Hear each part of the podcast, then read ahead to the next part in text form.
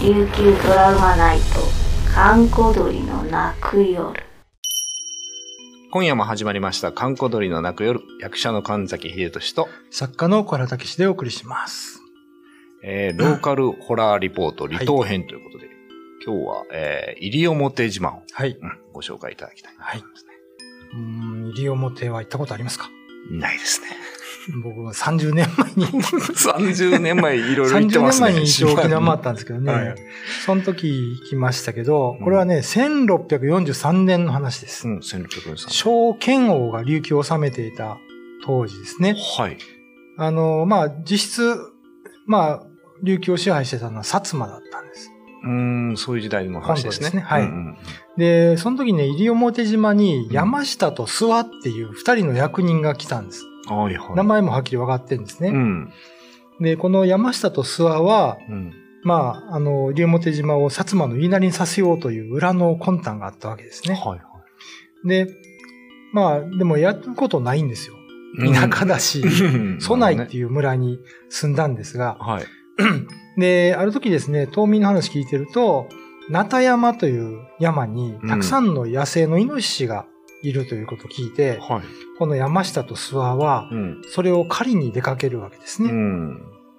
で、ところがですね、あの、ナタ山には神様がいるから、うん。やめろとうんうん。いう人もいたんですけど、はいこの二人はそれを聞かずに、うん。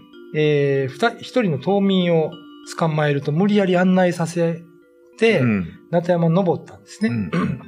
で、すると、三人の目の前に、イノシシの群れがこう、ダーッと降りてきたわけですよ。おーで、あ、これはチャンスだとうん思って矢を放そうとしたわけですが、うん見るとね、そのイノシシの群れの中に、うんあの、ひときわ大きいイノシシが一ついたんですよ。うんうんでその背中に黄金の鎧をつけて、目だけが異様に光る何かがいたんですね。うんでも、島民のガイドの人は、はい山の神だって言って逃げたんですけど、おーうんそれはその、鋭い眼光で山下と諏訪を睨んだ。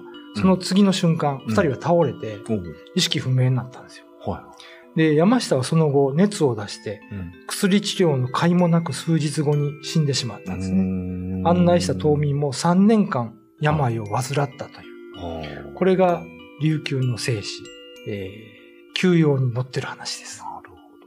ちょっとどっかで聞いたようなはい。話ですね。あのー、もののけ姫と似てると、なるよほど。く言われてますね。まあまあ出だしのところはね、えーそういう感じではありますけどね。この諏訪さんは諏訪さんは大丈夫だったんですか諏訪さんは記述がないです。おーだから死んだのかどうなったのかわからないですね。おーちょっと諏訪さん気になりますけど。うんはい。いや、なんかこれもなかなか、なんだろうな。昔っぱなしっぽくないですね。あの、前回の話について、そのイノシシの群れにその黄金の鎧をまとってみたいなそうとなんですころがすごくちょっと芝居が上がってるっていうか、えなかなか、でも話好きのおじさんが考えそうな話でもないですけーど。う。そう、だからこれはね、うん王府の考えた話ですね、絶対ね。あ、あるいはなほ本ど当。にいるのかもしれませんしね。うん王府が作った話。えーだ大体黄金の鎧なんてあんまり出てこないですから、沖そう縄のです話よね。。そっか、これでこう薩摩をちょっと懲らしめたじゃないけど、そういうのがあるってことですね。かもしれないですね。なるほただ、山下と諏訪っていう話どのうん流れで、この人の名前が出てくるっていうのが面白いなと思って、ああ、なるほどね。そうですよね。うーんそういう役人がいたのかもしれませんね、実際ね。うん、もしかして諏訪さんはいい人だったのかもしれないですかもしれませんね。 ね。わかりません。んが、えー、今夜のお相手は神崎平しと。小原武史でお送りしました。これは、でも、西表って本当にイノシシはいる、まあ、山イノシシはいる。いますね。あーだから、まあ、ねえ、その、宮崎監督がこの話をしてたかどうか はわからないですけどい、やー、なんかあの人いろいろ調べてそうですもんうね。ん。まあ、あの、よくね、この番組で休養の話しますけど、うんうんうん休養をね、今手に入れようとすると、はい結構高いんですよ。あ、そうなんであすかの、原文で書かれてるの漢文ですから、あまあ、普通の人は読みにくいですよね。あ、一応それはもう本になって読めるんですかはい。あ、売ってるもの売。ってますはいはいがは、いそれの漢文のやつで古本屋で2、3万あああ、すごいなで、読み下し文といって、はいはい。えーまあ、一応読めるように翻訳してあるのが、うん多分ね、5万ぐらいするんですよ。いやー、すごいね。まもあう再販されてないので、まあまあ、歴史的文献ではある。そうそうそうそうそうそう。もちろん、そのオリジナルとかは普通に入らないで すけそうど、かえー、角川かなどっかがお、えー出したのが、まあ、手に入るんですはが、いはいえーこのですね、えーと、山の神の話は、うん。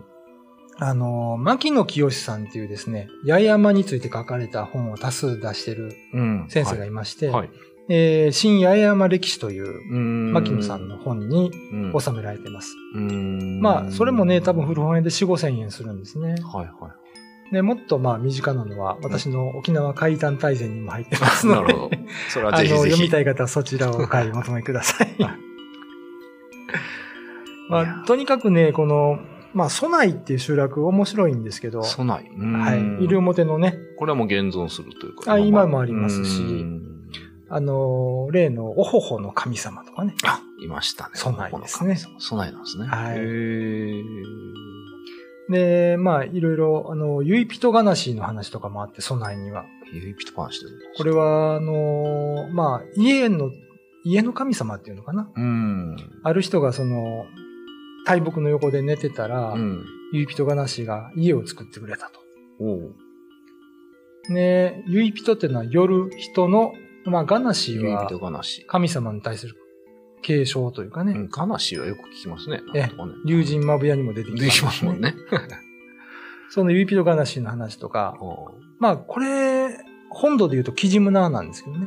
これでもなんで家を作ってくれたんですかあの、キジムナーっていうのは基本、はい家も作るんですよ。あ、そうなんですかはい。え、それはな、なんでやろ親切にまあ、木の神様だ、まあ、だからかな。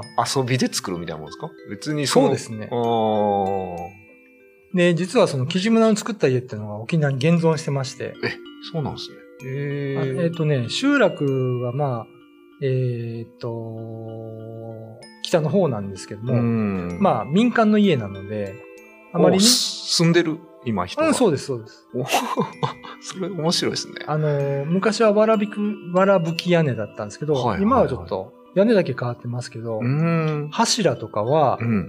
えーまあ、特別な民間の人が使えないような木で作られてるんですよ。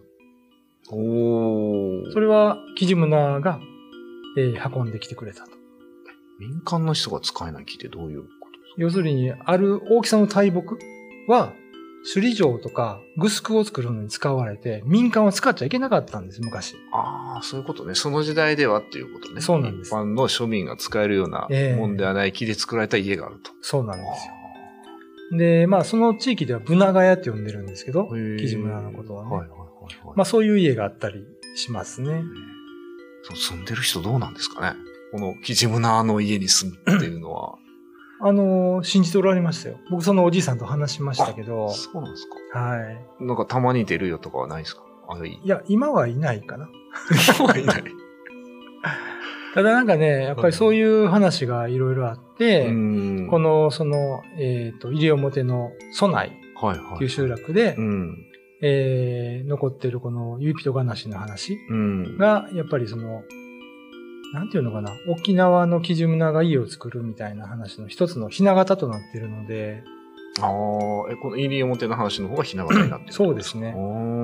ままあ、都内には面白い話がたくさんあります。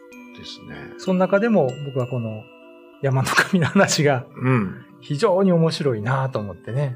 いや、山の神面白いですね。う山下諏訪。そう。だから、この通り映画化とかね、してほしいです ね。したもののけ姫なみ たいでも、これオリジナルで すから。な。オリジナル、うちあがのオリジナルだよっつって。 1643年ってね、年号も分かってるしはね。っきりしてますもんね。ううーんいいですよ。僕じゃあ、あの、諏訪さんの後日なんですよ。